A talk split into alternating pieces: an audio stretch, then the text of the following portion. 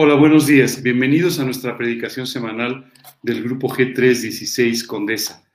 Eh, me da mucho gusto que estén hoy con nosotros. Tuvimos una pequeña falla técnica hace unos instantes, pero ya está resuelta. Y eh, quisiera darles la bienvenida a nuestra predicación semanal, que en este caso vamos a dividir en tres partes. La primera parte nuestra predicación, como cada semana. En la segunda parte, te invito a ti que por primera vez estás con nosotros para que me esperes unos minutos nada más y pueda de esta manera eh, darte un mensaje muy específico dirigido a ti.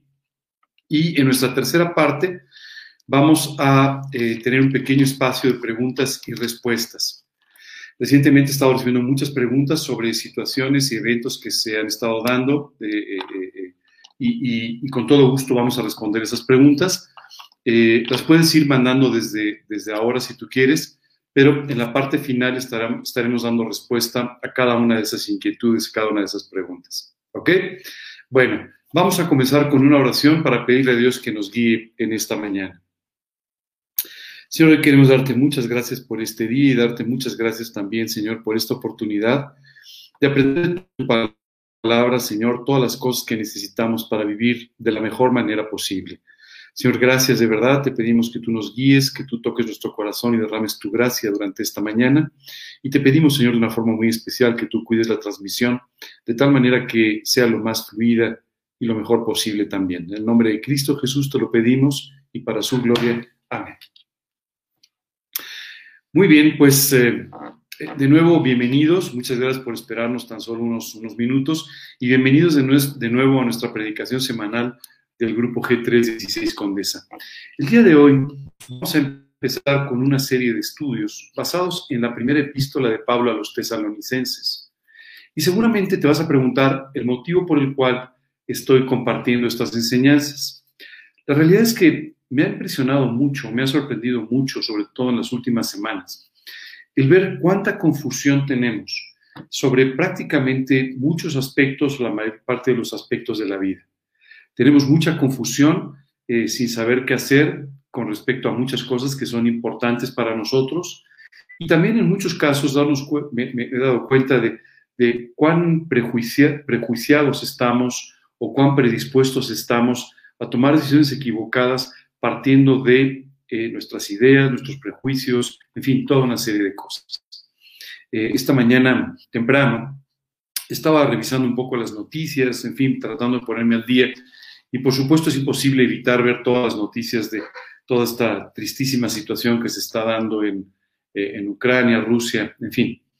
Eh, me llamó mucho la atención, no, las noticias que en sí mismas son pues siempre tristes y, aunque orientadoras también para saber por qué temas específicos orar sobre esta situación, pero me, me llamó mucho la atención ver toda la serie de comentarios que había al respecto de estas noticias, comentarios hechos por la gente en nuestro país me llamó muchísimo la atención ver eh, la cantidad de prejuicios que la gente tenía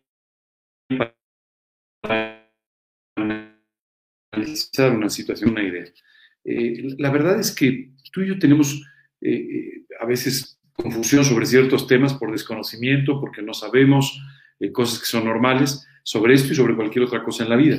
Pero muchas veces noto que tenemos toda una serie de ideas preconcebidas o prejuicios, tenemos toda una serie de inclinaciones por lo que ha pasado en nuestra vida, eh, por lo que vivimos, por, determinadas cosas, y esto nos lleva a tener análisis cerrados de la vida y nos lleva a tener eh, eh, ideas equivocadas y a tomar decisiones muchas veces equivocadas.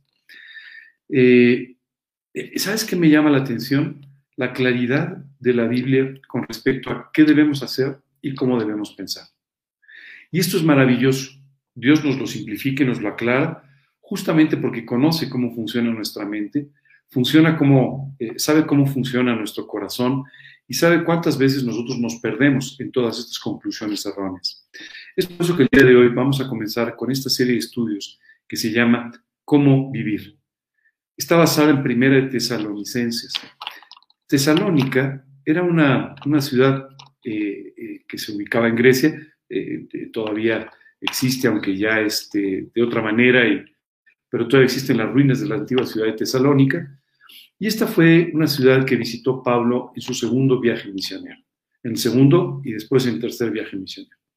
Pero Tesalónica era una ciudad que tenía cierta importancia y era una ciudad donde eh, la iglesia se desarrolló y se desarrolló ampliamente.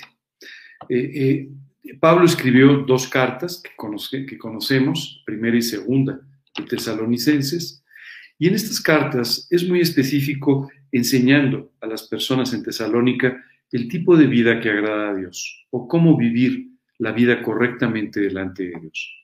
En particular, en el capítulo 5, versículos 14 en adelante. Y vamos a ver qué es en realidad desde el 12 en adelante, pero 12 y 13 los vamos a tratar un poco después.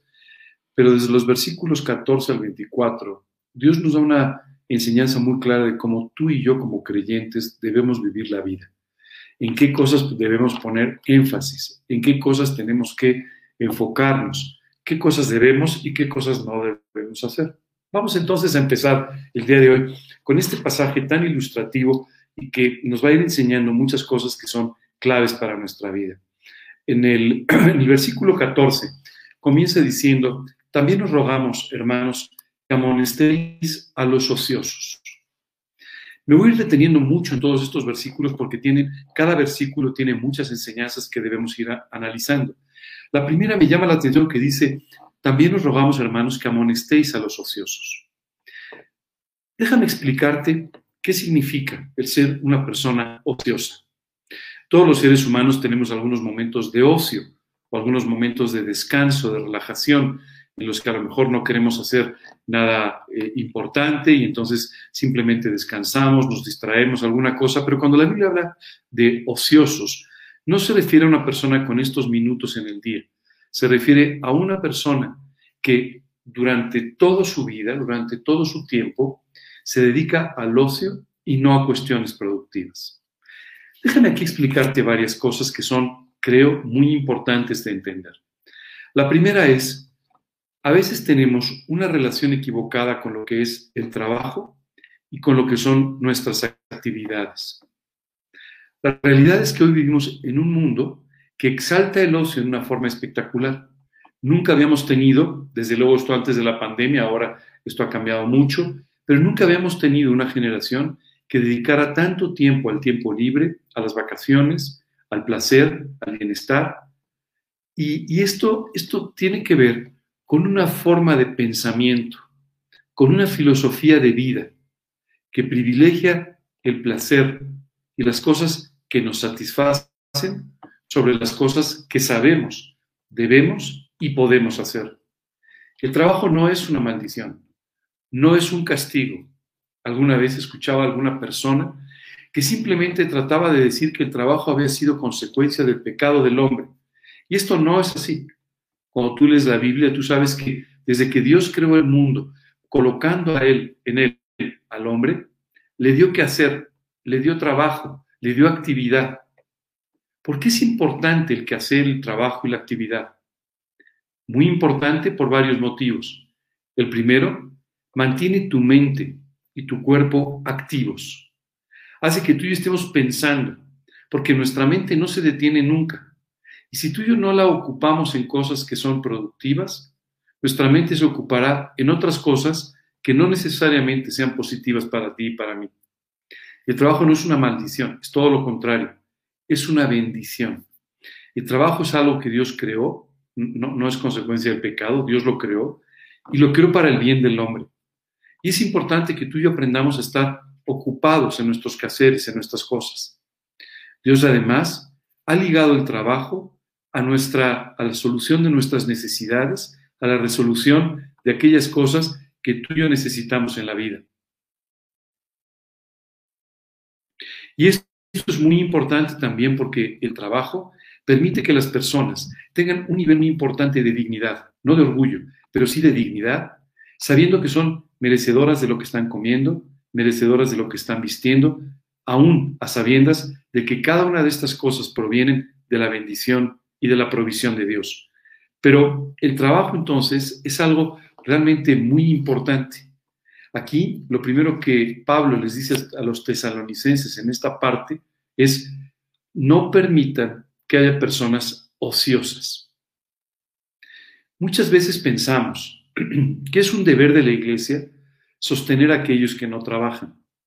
Esto no es así. Esto es un error. Es un deber de la iglesia ayudar a quienes pasan por situaciones difíciles o pasan por problemas, no a los ociosos. Pero sí es un deber de la iglesia amonestar o llamar la atención a aquellos que están cayendo en esta situación de ocio exagerado. Tú puedes decir, oye, pero es una persona que no necesita trabajar porque tiene su vida resuelta económicamente. Probablemente no necesite trabajar desde el punto de vista económico, pero sí necesita mantenerse ocupado para de esta manera no permitir que el ocio destruya su carácter destruya su disciplina y destruya incluso su relación con Dios. Esto es muy importante tenerlo en cuenta.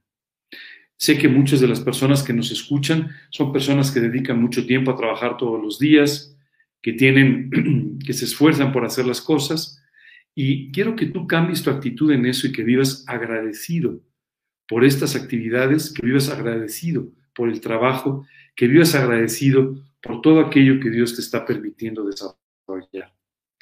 Y si tienes tiempo libre, disfrútalo y aprovechalo. Pero no dejes que tu mente se cautive con el ocio y deje de pensar en aquellos proyectos que pueden ser para la gloria de Dios y que podrían sin duda exaltar su nombre. Esto es muy importante entenderlo y es muy importante entender también cuál debe ser la posición de la iglesia hacia aquellos que no quieren trabajar. Hay personas que simplemente quieren aprovechar el trabajo de otros. Hay personas que simplemente quieren, a través de una relación, de una amistad, de alguna situación, vivir prácticamente sin tener que hacer nada. Solo quiero decirte que desde la óptica de la, de la, de la enseñanza bíblica, esto no es correcto.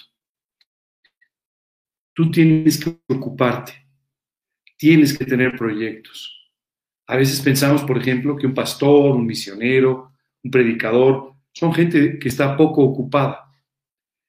Quisiera sacarte de tu error. Es todo lo contrario. Normalmente es gente muy ocupada porque está ocupando su tiempo en servir. Y normalmente son personas que tienen un anhelo de servir de tal manera que cuando no tienen que hacer, literalmente inventan algo más o buscan otros proyectos o buscan la forma de seguir sirviendo al Señor. Sabes, muchas veces no valoramos correctamente el trabajo que Dios hace a través de estas personas que están sirviendo a Dios, sirviéndonos a nosotros. Y muchas veces no nos damos cuenta de todo el tiempo que tienen que invertir alentando, corrigiendo, enseñando, predicando o simplemente orando por todos aquellos que están bajo su cuidado. Es por eso que los versículos 12 y 13 nos dice algo muy revelador. Os rogamos, hermanos, que reconozcáis a los que trabajan entre vosotros y os presiden en el Señor y os amonestan, y que los tengáis en mucha estima y amor por causa de su obra. Tened paz entre vosotros. Aquí te dice, oye, tienes que tener en alta estima esa labor, ese trabajo. Quiero decirte además que este es un trabajo que no es valorado por el mundo. Si tú eh, eh, llegas a una reunión, ¿verdad? Y te dicen, hola, eh, ¿a qué te dedicas? Bueno, soy el presidente de una compañía. Dices, wow, o sea, oye, qué bien que te sentaste en nuestra mesa. Pero en muchas ocasiones cuando tú dices, bueno, es que soy un pastor, ah, o sea que no haces nada. no, no. Hace mucho con un impacto mucho más importante, incluso diría eterno, de lo que puede hacer cualquiera en el mejor de sus trabajos. Así que tú y yo tenemos que aprender a reconocer a aquellos que nos presiden en el Señor, que nos guían, aquellas personas que están dedicando su tiempo a servir a Dios a través de servirnos a nosotros, y de esta manera reconocer lo que el mundo jamás reconocerá en cuanto a su trabajo en el Señor. Esta parte es bien importante. Una persona que sirve al Señor no solamente no es ociosa, sino que se está ocupando en la mejor parte, una parte que tendrá un impacto eterno, eterno, en la vida de las personas. Así que dale gracias a Dios por tus pastores. Dale gracias a Dios por aquellos que sirven sirviéndote. Dale gracias a Dios por aquellas personas que pueden ser un ejemplo, un testimonio. Y deja de criticarlos.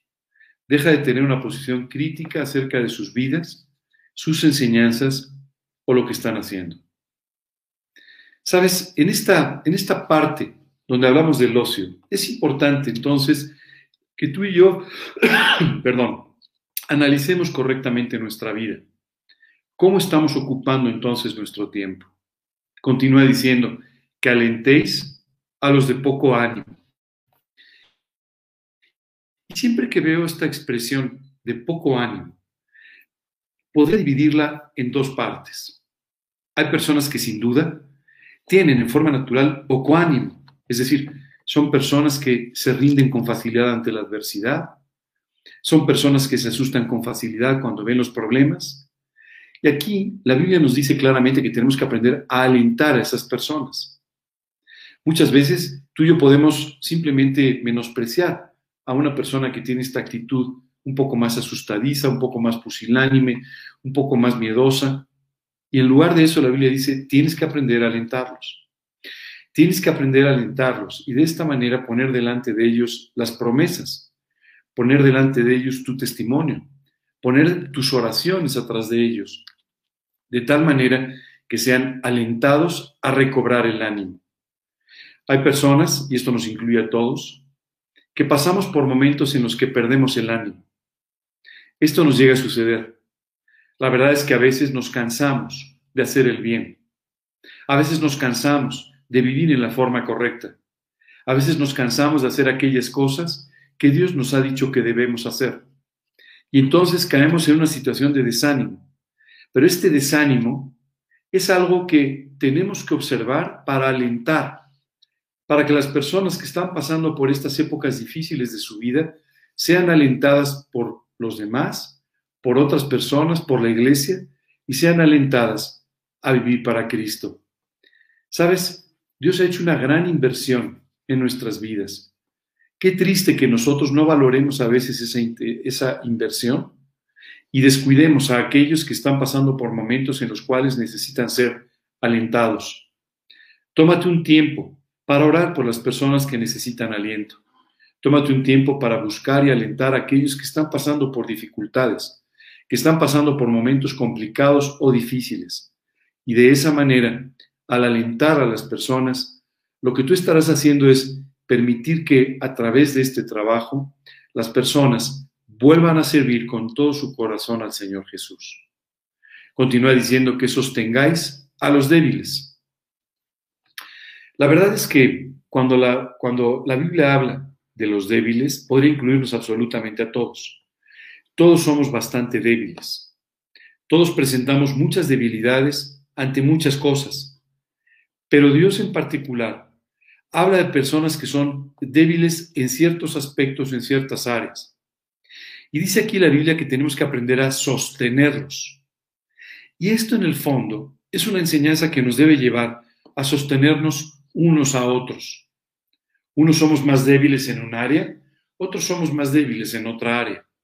Unos somos más débiles para confiar en ciertas promesas, otros somos más débiles para confiar en promesas en otros ámbitos de nuestra vida. Tenemos que aprender a sostenernos unos a otros. Esta semana me llamó mucho la atención un evento que viví. Tuve que llevar a mi mamá, yo tengo una, mamá de 84 años, eh, que lógicamente por sus 84 años tiene pues algunos detalles en su salud, algunos, eh, algunos temas, eh, entre ellos un poquito su movilidad, y tuvimos que ir a renovar algunos documentos oficiales que ella necesitaba. cuando íbamos saliendo, ella iba recargada en mi brazo, y entonces había unas escaleras, pero que eran un poquito más altas de lo normal. Eh, le dije, ten mucho cuidado, vamos a ir bajando cada peldaño eh, despacio, porque son un poco altos. Y en eso rápidamente se acercó un muchacho joven y dijo, por favor, permítanme ayudarles. ¿Sabes qué me llamó la atención? Me recordó esta parte, sosteniendo a los débiles. Él se puso del otro lado, solamente sostuvo el otro brazo y entonces esto permitió que pudiésemos bajar con mucha facilidad. De eso se trata el sostener a los débiles, el poner el brazo del otro lado, el no ser indiferente cuando vemos a una persona que tiene ciertas debilidades, que está pasando por momentos delicados o difíciles en su vida. Los seres humanos a veces somos muy crueles en esto y simplemente pensamos que cada quien debe ocuparse de su propia vida, sin darnos cuenta de que en algún momento todos vamos a pasar por seres debilidades. Jesús habló de una forma muy especial al apóstol Pedro sobre este tema. Le dijo, el día de hoy, tú eres un hombre joven, te vistes, te ciñes, vas a donde quieres y haces absolutamente lo que quieres. Pero llegará el día en que otros tendrán que vestirte y ceñirte, y no podrás ir donde quieras, sino donde ellos te lleven. Sabes, Jesús enfatizaba a Pedro diciendo, confías mucho en tu fuerza, confías mucho en tu capacidad, Llegará el día en que no tengas ninguna de las dos, pero me seguirás teniendo a mí. Sabes, tú y yo tenemos que aprender de esta manera a ayudar a aquellos que están pasando por debilidades, a sostenerlos para que no caigan. Imagínate, si esa mañana nos hubiésemos caído por las escaleras, hubiera sido auténticamente un, accidente, una tragedia. Pero gracias a Dios contamos con alguien que estuvo dispuesto a poner su brazo para sostener al débil y de esta manera permitir que no sucediera nada malo. O tú y yo tenemos que aprender a sostener a los débiles o sostenernos unos a otros en los momentos de debilidad. Continúa diciendo esta enseñanza, que seáis pacientes para con todos. Y esta probablemente es la parte más difícil de las tres enseñanzas de este, de este versículo, porque con mucha facilidad nosotros caemos en situaciones de impaciencia Impaciencia porque las personas no actúan como tú y yo queremos que actúen. Impaciencia porque no se cumplen aquellas cosas que queremos que se cumplan en nuestra vida. Sabes, el otro día me sorprendí a mí mismo en un acto de impaciencia. Una cuestión en mi negocio, gracias a Dios estaba saliendo bien, pero no a la velocidad que yo pensaba. Y alguien me preguntó y le dije, bueno, va bien, aunque no tan rápido como yo quisiera. Y cuando escuché, me escuché a mí mismo hablar, me di cuenta de cuánta paciencia tenía que aprender a tener. Porque las cosas estaban yendo en el tiempo de Dios. Pero parece que el mío era más corto que el de Dios. Y parece que yo tenía que ir más rápido de lo que simplemente Dios estaba determinando para este caso. Muchas veces nosotros nos volvemos impacientes pensando que las cosas deben ir más rápido que Dios tiene en su tiempo. Tú y yo tenemos que aprender a ser diligentes para hacer las cosas a tiempo, pero al mismo tiempo ser pacientes para entender que las cosas van a llegar en el tiempo de Dios. No seas negligente, eso es muy importante. Ser diligente para hacer las cosas a tiempo, pero después confía en que también Dios tiene sus tiempos. La verdad es que somos impacientes en muchas formas impacientes con los demás. Y a veces esto no nos permite el poder presenciar y seguir orando por los cambios que Dios está haciendo en la vida de los demás. Y queremos que las personas cambien de un día para otro. Y queremos que las personas maduren en cuestión de minutos. Y queremos que las personas vivan como nosotros pensamos que tienen que vivir inmediatamente. Para encontrarnos con que la vida no es así. Y con que quien está equivocado no es aquel que está yendo más despacio, sino tú que estás imponiendo un ritmo que no es ni el de Dios ni el de esa persona. Tenemos que aprender a ser mucho más pacientes. Sí, yo sé, todos tenemos nuestras ideas y tenemos que ser pacientes con esas ideas. Esa es la realidad. Sabes, las personas tenemos muchas inseguridades y esas inseguridades a veces crispan la paciencia de otros que nos están observando o que trabajan con nosotros o que se relacionan con nosotros. Tú tienes que aprender a ser benigno con las personas pensando bien de ellas y de esta manera paciente para con todos. La paciencia no es un tema sencillo. Los seres humanos somos impacientes por naturaleza y especialmente impacientes cuando estamos esperando recibir algo o cuando estamos esperando que alguien haga algo por nosotros. En este sentido, tú y yo tenemos que, para poder ser pacientes, aprender algo muy importante. Tu vida, tu tiempo, tus cosas, están en la mano de Dios. Así de sencillo. Tú no puedes apurar los tiempos de Dios. Tú no puedes hacer que las cosas sucedan más rápido que como Dios las tiene para su tiempo. Y si en algún momento pudieras, simplemente destruirías la bendición que Dios quiere traer a tu vida.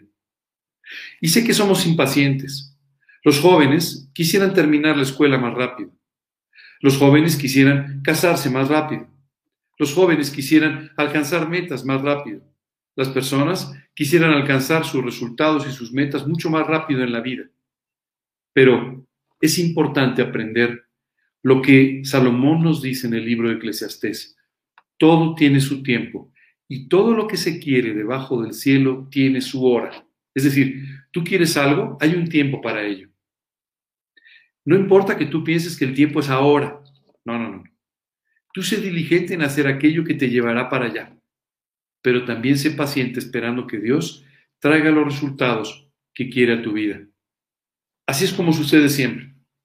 Y cada día vivimos en una situación, y sobre todo las generaciones más jóvenes, cada vez más impacientes para obtener resultados en la vida. ¿Sabes? Los gimnasios se llenan todos los meses de enero, en el mundo entero y se vacían el mes de marzo y el mes de abril. ¿Sabes por qué? Porque la gente espera que haberse inscrito simplemente traiga unos resultados inmediatos en su vida. Ya me inscribí en un gimnasio, por lo tanto soy una persona más sana. No, eres una persona que se ha inscrito en un gimnasio. Lo demás vendrá con el esfuerzo y con el tiempo, con tu constancia. Pero, ¿sabes qué es lo que nos pasa? A veces la impaciencia está relacionada también con nuestra falta de constancia. No somos constantes en aquello que hacemos. Y esto es muy delicado, porque cuando tú no eres constante, por ejemplo, en las cosas espirituales, tiendes a torcer las enseñanzas. Esto es lo que dice la Biblia. Dice que los inconstantes tuercen las escrituras. Y esto es porque al ser inconstantes en la lectura, en, en el aprendizaje de la Biblia, Empezamos entonces a sacar conclusiones equivocadas y a sacar pasajes de contextos. Es muy importante, muy importante que tú y yo aprendamos a ser constantes en aquellas cosas que Dios nos enseña a hacer. La constancia en la vida es sin duda uno de los factores más importantes del éxito, del éxito en tu vida espiritual y del éxito en todos los demás aspectos de tu vida. Si tú quieres tener una buena salud, tendrás que ser constante en los hábitos de salud que te permitirán vivir de esta manera. Si tú quieres tener una buena familia, tendrás que ser constante en hacer las cosas que tú sabes que estarán construyendo las bases para una familia correcta y feliz. Si tú quieres tener un buen trabajo, si tú quieres tener un buen negocio, tú tendrás que ser constante en cuanto a aquellas cosas que tú sabes que se deben hacer permanentemente y con las que irás construyendo tu relación laboral, tu negocio o cualquier otra cosa. La constancia es muy importante.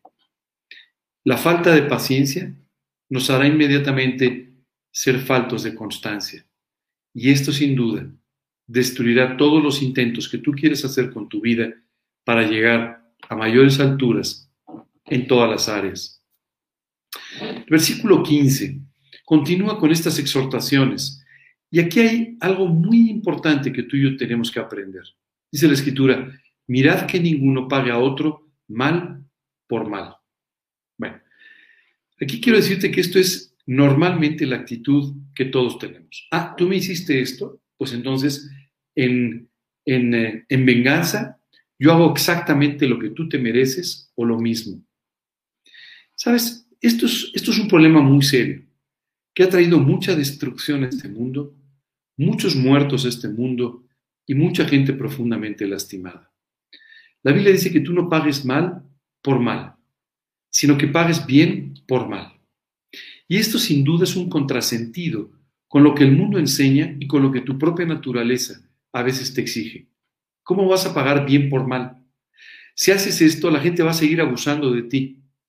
Bueno, Solo quiero decirte que por encima de ti y de las personas está un Dios que te cuida. Es importantísimo que tú entiendas esto y que confíes en el cuidado de Dios por tu vida. Si tú no confías en que Dios está cuidando tu vida, siempre pagarás mal por mal. Pero si tú confías en que Dios está guardando tu vida, siempre pagarás bien por mal. Hay un personaje extraordinario en el Antiguo Testamento, un hombre llamado José. Y sabes, hay una expresión que José eh, emite cuando, cuando sus hermanos están preocupados y asustados porque piensan que en un momento dado José se va a cobrar todo lo que le hicieron. Y mira que le hicieron cosas muy duras. Pero sabes, José nos explica cuál fue su forma de pensar y cómo tú y yo podemos tener victoria para actuar siempre bien por mal. En lugar de pagar mal a sus hermanos, él los trató de la mejor manera posible. ¿Sabes por qué? Les dijo, Dios transformó todo el mal que ustedes pensaron contra mí en bien. Es decir, aquellas cosas que estas personas hicieron en contra de José, sus hermanos, Dios las utilizó para el bien de la vida de José, de su familia y de toda la nación de Israel, y en el fondo, de toda la humanidad. Sabes, habrá veces que las personas hagan cosas equivocadas en contra tuya.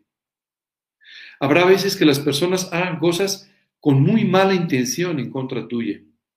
Solo piensa que por encima de todo eso y por encima de tu vida está un Dios que te cuida y te guarda y que jamás permitirá, escúchalo bien, jamás permitirá que nada de esto te destruya y siempre utilizará todas estas cosas para tu bien.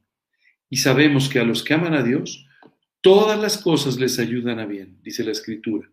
Así que aún aquello malo que hicieron en tu contra, Dios lo ha permitido para tu bien. Va a fortalecerte, va a hacerte crecer, va a bendecirte, va a darte un mejor testimonio. Todo ello a través de este trabajo sobrenatural que Dios hará utilizando aún aquellas cosas que fueron hechas en tu contra, aún aquellas cosas que fueron hechas con mala intención en contra tuya. Así que confía no en las personas y su bondad, sino confía en la bondad y el cuidado de Dios por tu vida para poder devolver siempre bien por mal y de esta manera glorificar el nombre de Dios y bendecir la vida de las personas. Qué importante este principio, pero todavía más.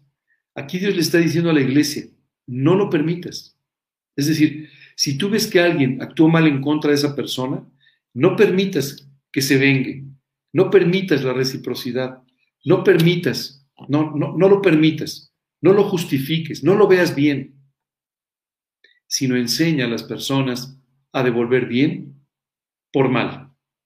Oye, es que me, me sacaron injustificadamente de mi empleo después de haber hecho las cosas bien, de haber servido con fidelidad, con lealtad. Dios tiene un propósito para permitir lo que está permitiendo en tu vida.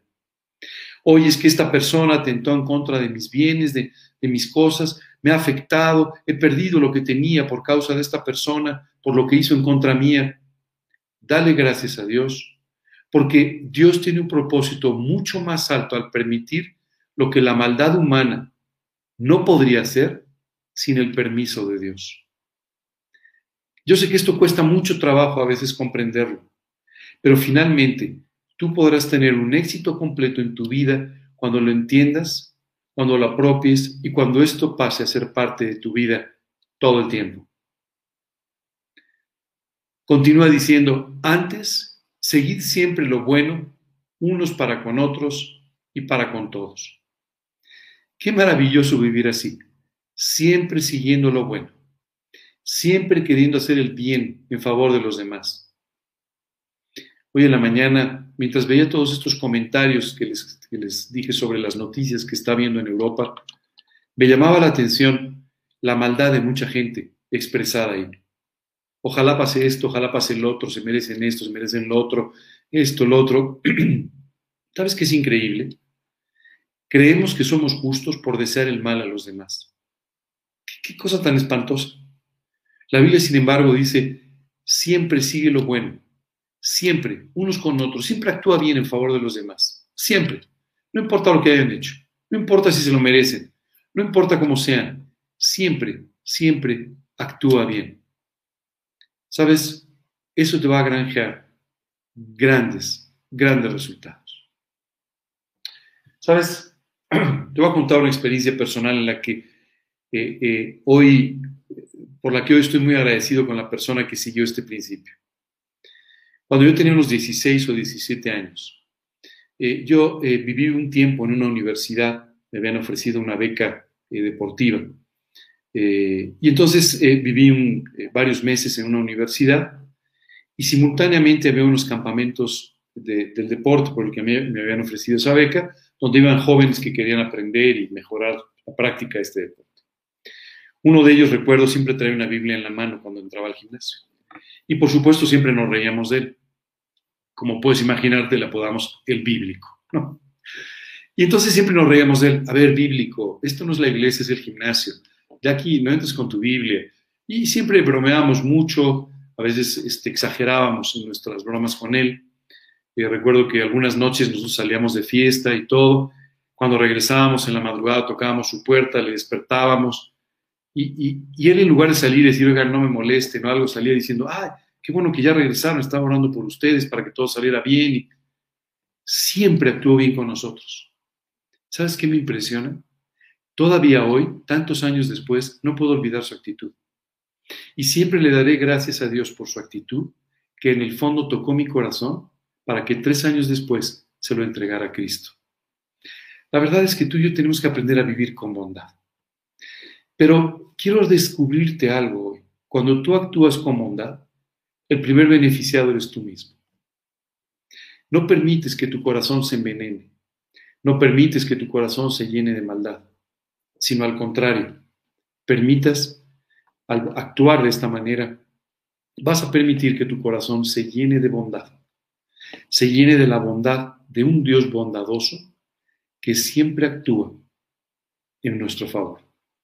El que seas bondadoso no quiere decir que actúes en forma sentimental, quiere decir que actúes con bondad. A veces estas dos cosas se oponen. A veces pareciera que la bondad tiene que ver con el sentimentalismo y esto no es así. Es importante que entiendas que siempre actuar con bondad será un acto positivo. Actuar con sentimentalismo no necesariamente lo será. Pero siempre que puedas, haz el bien. Siempre que puedas ayudar a alguien, hazlo. Siempre que puedas ayudar a una persona en la calle, ayúdala. Siempre que puedas ayudar a un conocido, hazlo. Perdón siempre que puedas, haz el bien, ayuda a los demás. Esto será una bendición para tu vida en primer término y para la vida de otras personas. Y esto te abrirá muchas puertas, muchas puertas para hablar de Cristo. Hace unos días recibí un mensaje que me llamó muchísimo la atención. Una persona que trabajó conmigo hace muchos años. Y sabes, me localizó eh, esta semana, espero que podamos conversar que podamos charlar un rato. Después de muchos años, me dijo, oye, soy tal persona, francamente no reconocí el nombre, cuando lo escribió no, no, no reconocí el nombre, pero me dijo, solo quiero decirte que, este, que eh, a través de ti conocí la fe en Cristo. Y, y hoy me gustaría platicar contigo. Solamente ver aquellas cosas que escribió me revelaron cómo hoy él está viviendo para el Señor. Sabes, actúa siempre con bondad. No importa lo que piensen los demás. Algunos dirán que eres tonto. Algunos dirán que no, no importa, ¿qué más da? Lo importante es qué opine Dios de ti. Y siempre Dios estará profundamente alegre al verte actuar con su bondad. Vamos a pasar al versículo 16, en el que Dios nos dice algo contundente. Dice, está siempre gozosos. Y hoy vamos a entrar a, a este tema que es verdaderamente medular en la vida de las personas. Tú y yo tenemos que aprender a estar gozosos. No nos lo da como una sugerencia. Oye, te sugiero que, no, no, te dice estar siempre gozosos. Es un mandato, un mandato de parte de Dios. Y a veces tú y yo podemos voltearnos con Dios y decirle, Dios, ¿cómo voy a estar gozoso si acabo de tener un problema? ¿Cómo voy a estar gozosa si tengo un esposo como el que tengo? ¿Cómo voy a estar gozoso si tengo un jefe así? O, vivo en un país asado? O qué sé yo. O sea, siempre encontraremos motivos aparentemente de mucho peso para no vivir con gozo. Lo primero importante para entender es que el gozo no es una emoción, sino un fruto del Espíritu Santo. Y como consecuencia no depende de las emociones o de las circunstancias, sino depende de nuestra relación con Dios y del trabajo del Espíritu Santo. Esto significa que tú y yo podemos estar gozosos en los problemas, gozosos en la tristeza, gozosos en las situaciones difíciles y también gozosos en la alegría. Y la Biblia dice que debemos estar siempre gozosos. El gozo es algo tremendamente importante. Cuando tú y yo vivimos con gozo, nuestra salud física y nuestra salud espiritual nos lo agradecen profundamente. El gozo va a hacer que tú y yo podemos disfrutar de la vida, porque la vida, Dios nos ha permitido que nos quedemos en ella para servirle, pero disfrutándola, no sufriéndola. Habrá veces que suframos determinados problemas, persecuciones, pruebas, pero tú y yo tenemos que aprender a vivir con gozo, aún en medio de ellas. Esta mañana me gustaría leerte una parte en el Antiguo Testamento para que tú y yo podamos entender un poco más la importancia del gozo en nuestras vidas. Para ello, te voy a invitar a que me acompañes en un viaje por el tiempo hasta el libro de Nehemías. Nehemías fue un líder de Israel que Dios puso al frente en un momento crítico de la historia de Israel. Israel había pecado, había vivido mal, se había apartado de Dios y como consecuencia de toda esta situación habían venido ciertas tribulaciones que acabaron en la destrucción de Israel, en la toma de Jerusalén por un ejército enemigo y la mayor parte del pueblo fue llevado al cautiverio. Setenta años después, Dios trae de regreso al pueblo de Israel que comienza primero la reconstrucción del templo y después, a través del liderazgo de Nehemías, la reconstrucción de la muralla y las puertas de la ciudad de Jerusalén. En medio de todo esto, vamos a leer Nehemías 8. Nos encontramos un momento en el que la obra ya ha sido prácticamente concluida y Nehemías hace una cosa muy importante. Le pide a Esdras, el sacerdote, que lea la ley delante del pueblo. Dice el versículo 8, y leían en el libro de la ley de Dios claramente, y ponían el sentido de modo que entendiese la escritura. Y Nehemías el gobernador, y el sacerdote Esdras, escriba, y los levitas que hacían entender al pueblo, dijeron a todo el pueblo, día santo. Escucha esto bien. Día santo es a nuestro Dios. No os entristezcáis ni lloréis, porque todo el pueblo lloraba oyendo las palabras de la ley. ¿Sabes? El pueblo de Israel se entristecía diciendo, es que todas estas cosas vinieron por nuestra culpa, por nuestro problema. Hemos sufrido 70 años de cautiverio por nuestras faltas, por nuestros problemas, nuestros errores. Hemos llegado a esta situación por causa de nuestros problemas, por no haber escuchado la ley de Dios. Pero esas enemías les dijeron, no se entristezcan.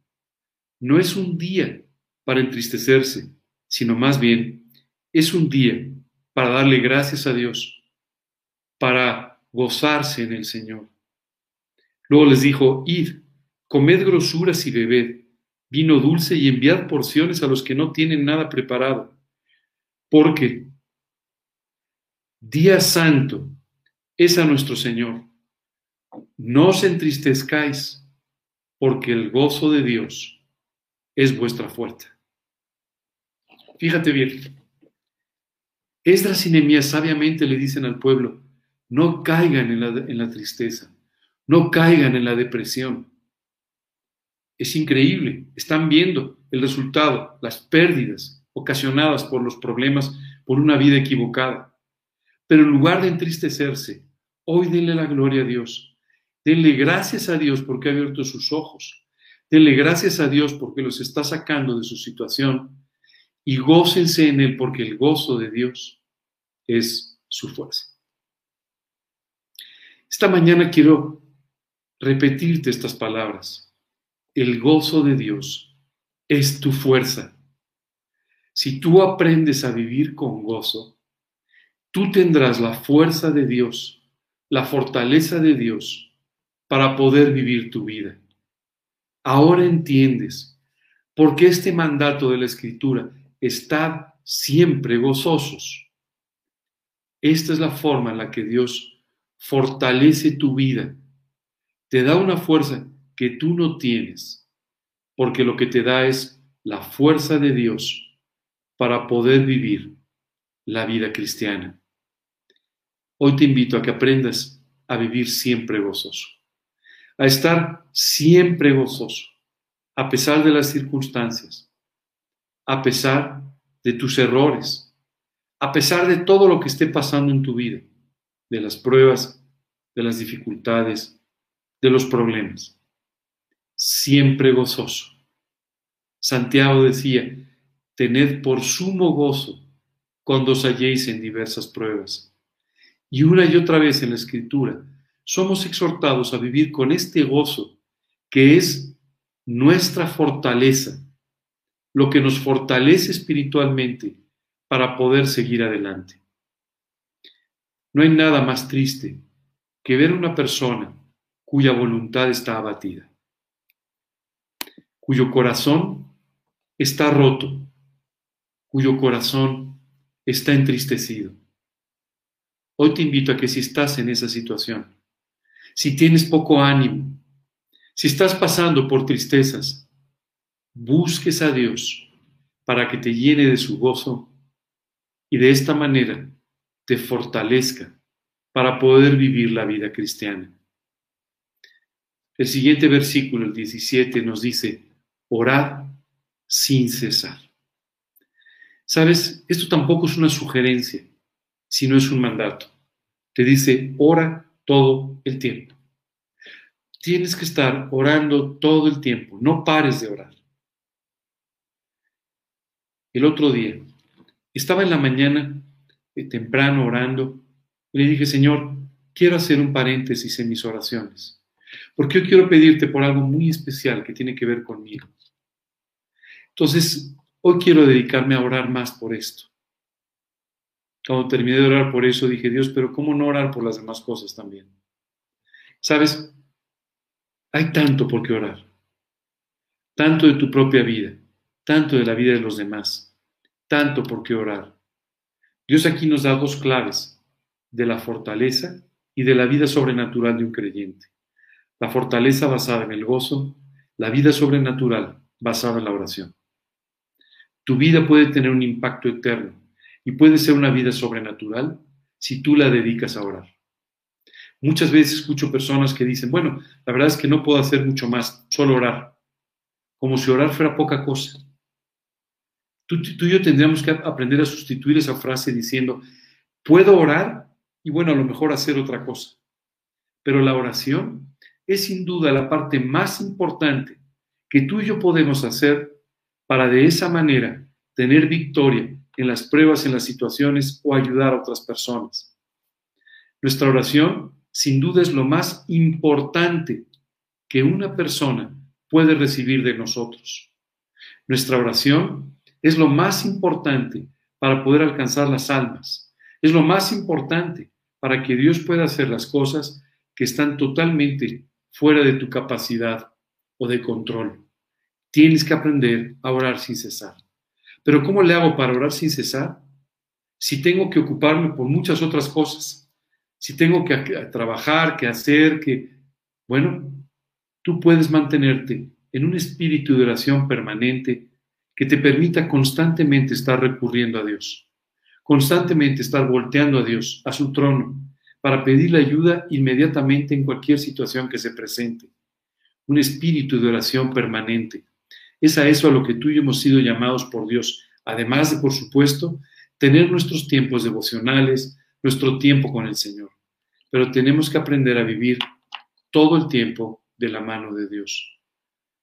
Y el versículo 18 dice, dad gracias en todo, porque esta es la voluntad de Dios para con vosotros en Cristo Jesús.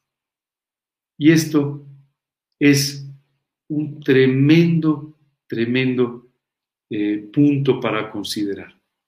Dice la Biblia, tienes que aprender a dar gracias en todo. ¿Cuántas veces al día dar las gracias? Seguramente no muchas. No me refiero solamente a Dios. ¿Cuántas veces dar las gracias? Porque alguien te ayudó, porque alguien te escuchó, porque alguien hizo, por, por lo que sea. Tienes que aprender a vivir con un corazón agradecido. Quiero dejarte algo muy claro. ¿Sabes por qué no damos gracias? Por nuestro orgullo. Porque pensamos que merecemos lo que recibimos, por eso no agradecemos. Pensamos que somos dignos de recibir todo lo que tenemos. Eso no es cierto. Todo lo que recibes, lo recibes de balde. Así es. Nadie te debe nada. Esa es la realidad. Y aún menos Dios. Todo lo que tú recibes de las personas es algo que agradecer. No tendrían por qué haberlo hecho por ti. Siempre aprende a dar las gracias. No como un gesto de educación, hay personas que dan las gracias como un gesto de educación, pero no hay ningún espíritu de gratitud en ellos. Tú tienes que aprender a dar las gracias con toda gratitud a las personas. Y especialmente tienes que aprender a vivir una vida de gratitud para con Dios. Cada cosa, las buenas y las que parecen no serlo, las malas, tienen que ser agradecidas para con Dios. Dios, esto no salió bien, gracias. Dios, esto salió de maravilla, Gracias.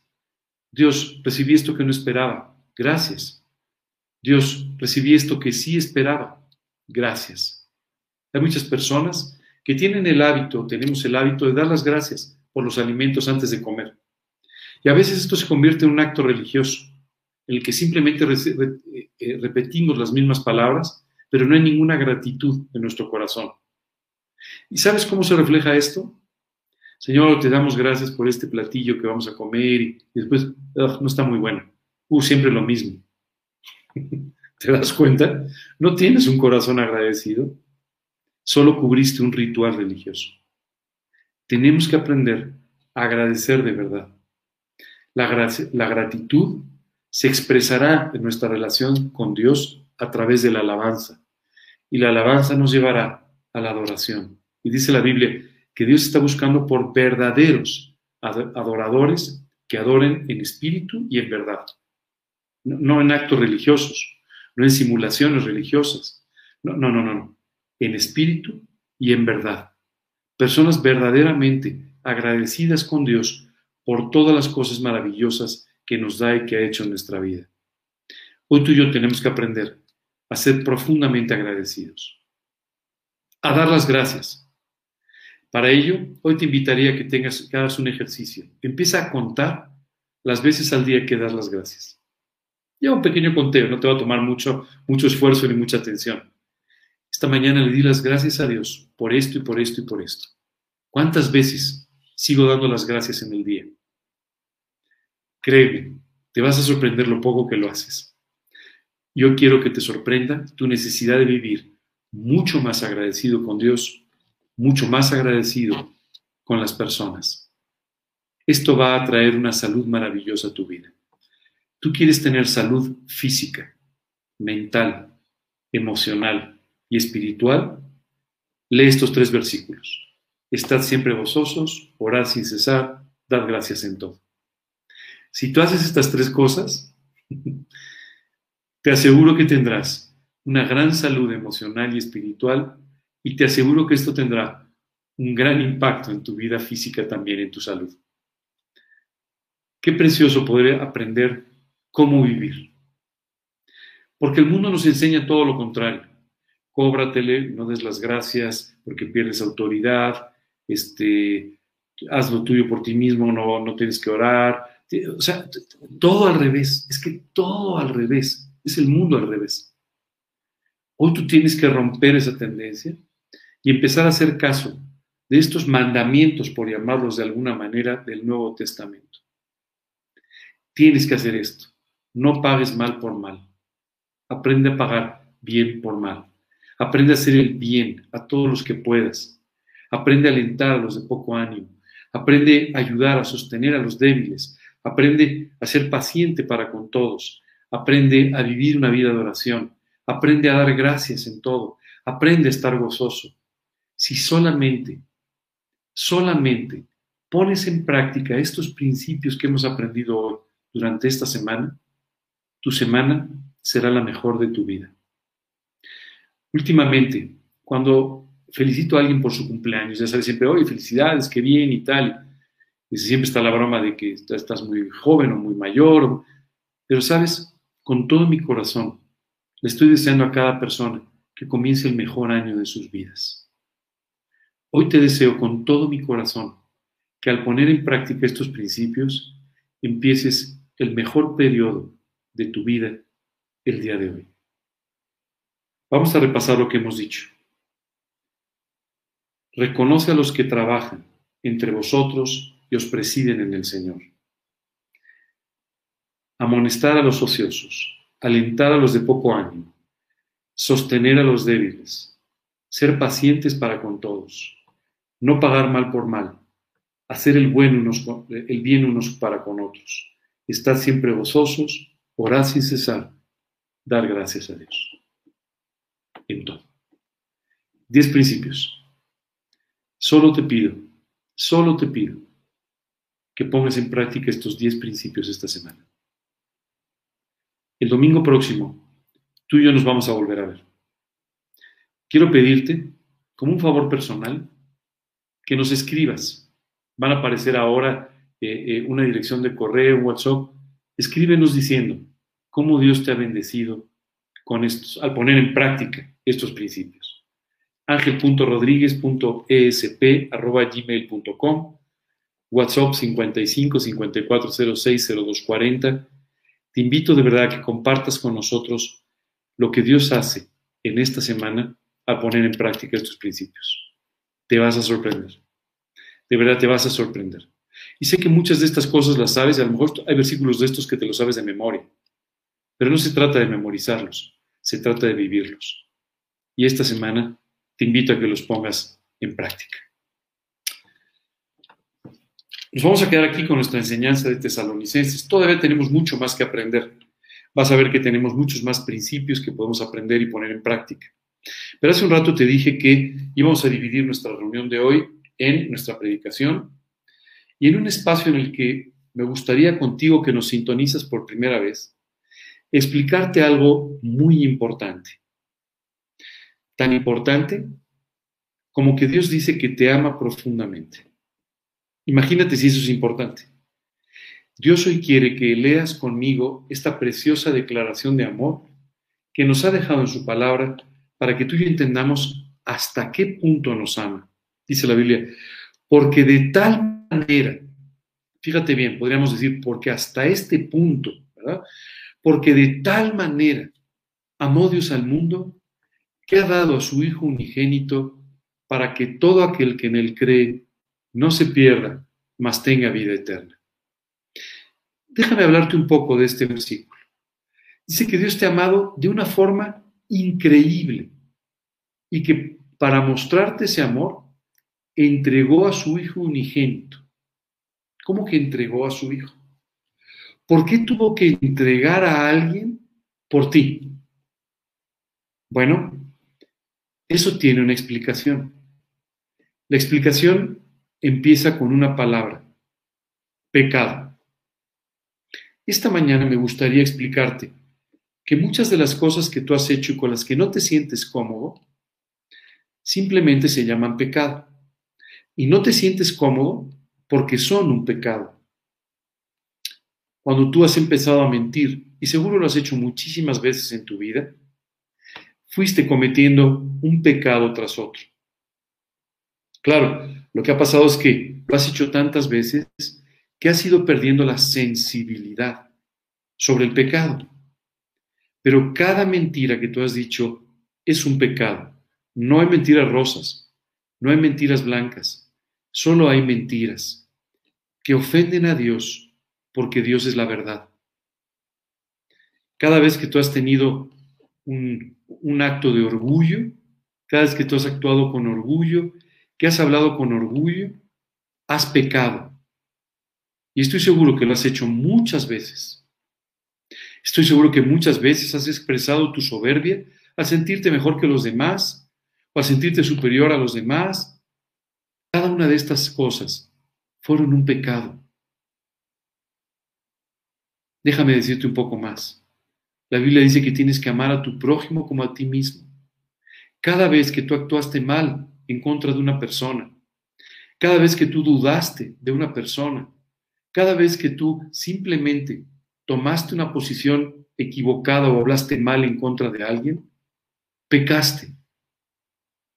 Dice la escritura, el primer y el más grande mandamiento es, amarás al Señor tu Dios con todo tu corazón, con toda tu alma, con toda tu mente, con todas tus fuerzas. Cada vez que en tu vida no has amado hacia Dios, has pecado. Y has pecado muchas veces. Cada vez que has tenido un mal pensamiento, has sido culpable, simplemente culpable por ese mal pensamiento. Cada vez que le has deseado el mal a una persona, has sido culpable por ese mal pensamiento, has sido culpable de asesinato, has sido culpado de infidelidad cuando tuviste este mal pensamiento. Sabes, podríamos hacer una larga lista, pero tú y yo sabemos, porque muchas de estas cosas te incomodan profundamente.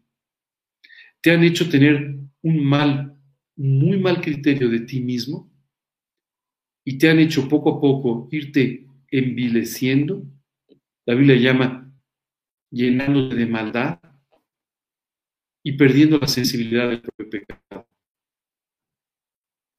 ¿Cómo Dios te ve? No, Dios no te ve como un monstruo.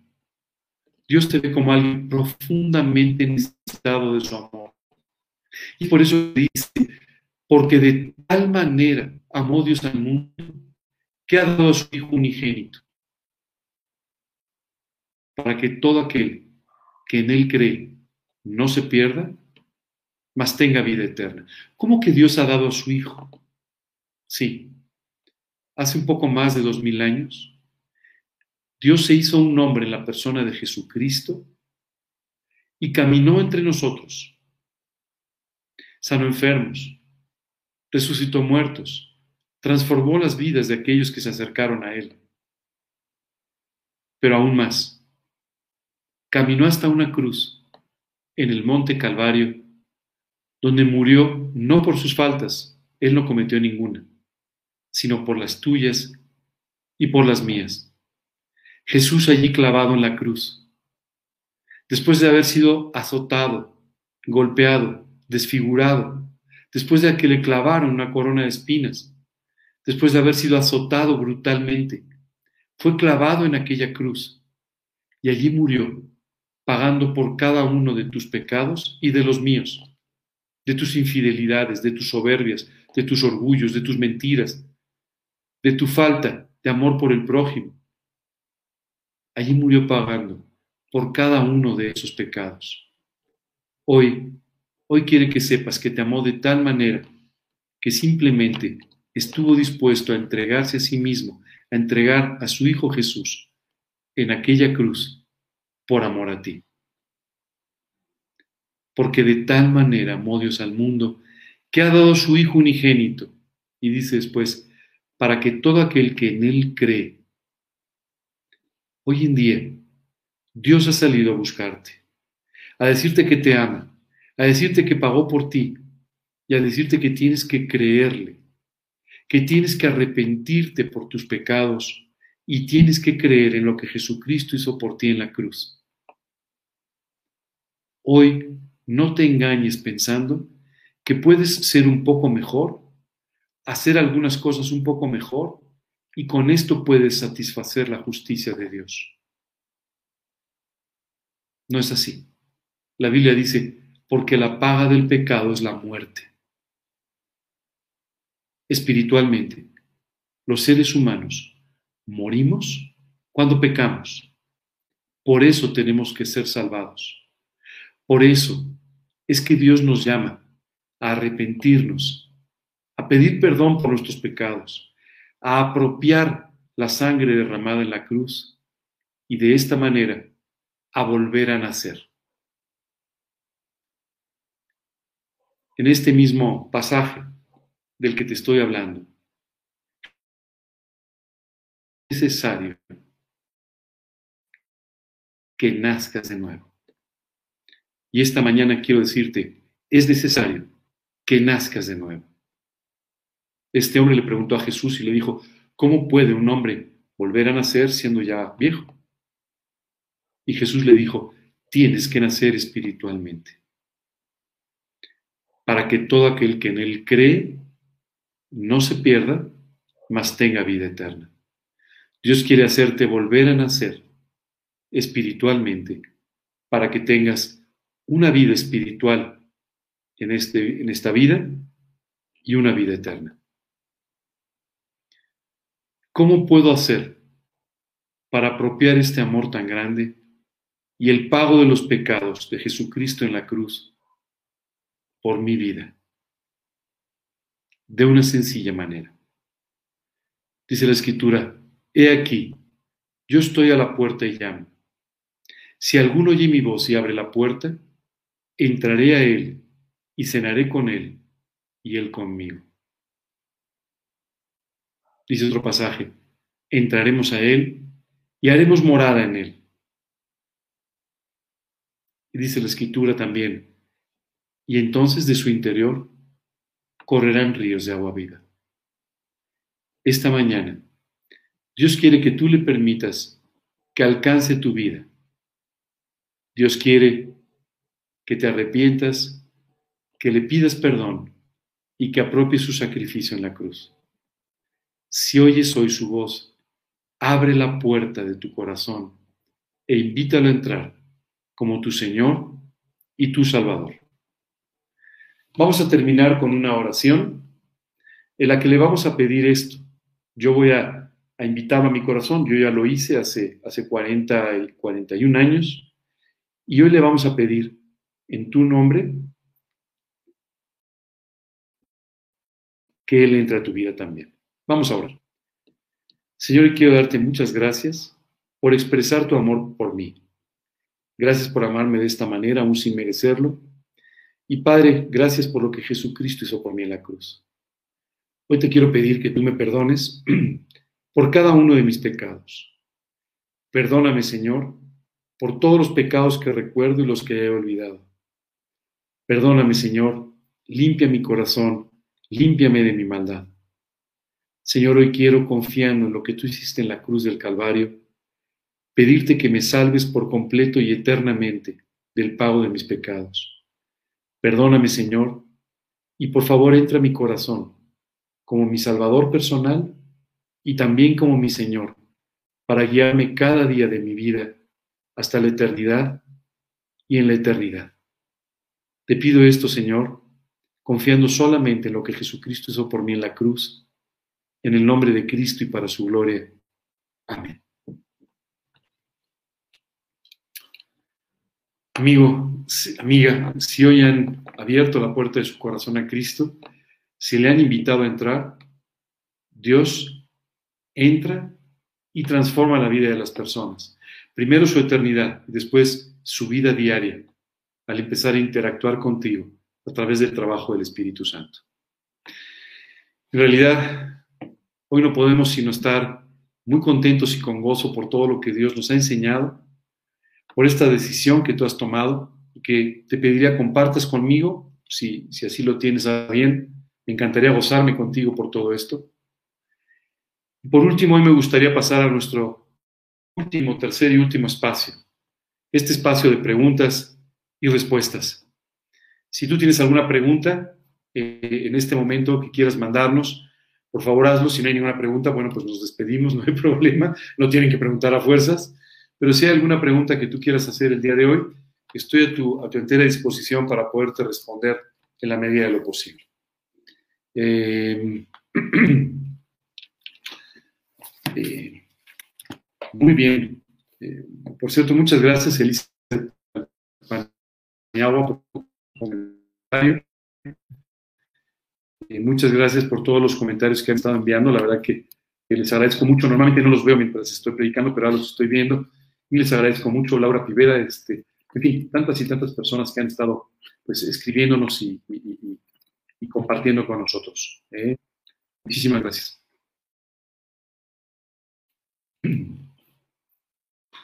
Bien, vamos a esperar un momento más para ver si hay alguna pregunta. Eh, Laura y Daniel, si están por ahí, si, me, hay alguna pregunta que hayan mandado que yo no haya visto, si me pudieran avisar, por favor.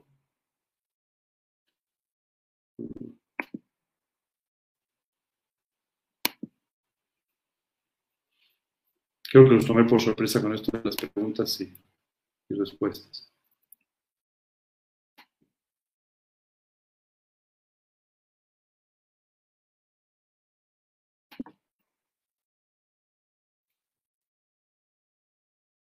No, hay una pregunta, pero no la veo.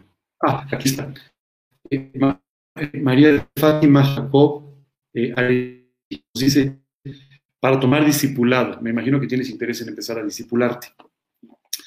Bueno, quisiera pedirte un favor. Eh, nuevamente una dirección de correo electrónico y va a aparecer también el teléfono de WhatsApp. Y lo que te pediría es que te comuniques conmigo para analizar, bueno, tus tiempos, tu disponibilidad y algunas cosas para poder entonces ayudarte a que tengas una persona que pueda compartir contigo estudios de discipulado. Si no soy yo personalmente, otra persona que pueda dedicarte el tiempo que tú necesitas. te pediría si me puedes eh, escribir o mandar un WhatsApp eh, a esta dirección de este teléfono y con todo esto me reporto con eh, ok, Mati del Valle, no es una pregunta, muchísimas gracias por la enseñanza, etcétera. Ok, gracias por tus bendiciones. ¿Alguna otra pregunta?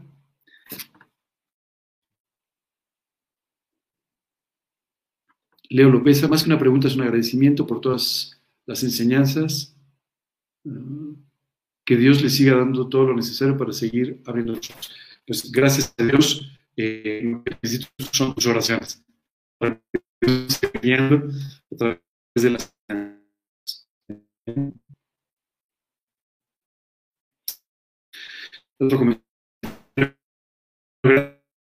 por tus actitudes Gracias a Dios. La verdad es que la Biblia se describe a sí misma como una espada de dos filos. Dice que penetra hasta el alma y nos permite saber nuestros pensamientos y nuestras intenciones.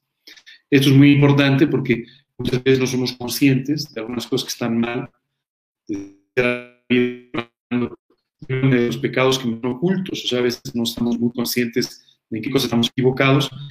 Pero la palabra de Dios siempre entra directamente hasta nuestra alma y nos permite discernir nuestras intenciones y nuestros pensamientos. ¿Ok? Eh, ¿Algo más? ¿No? Bueno, pues nos despedimos entonces. Que Dios los bendiga. Vamos a seguir manteniendo este formato todos los domingos para dejar hasta el final una sesión de preguntas y respuestas. Y de esta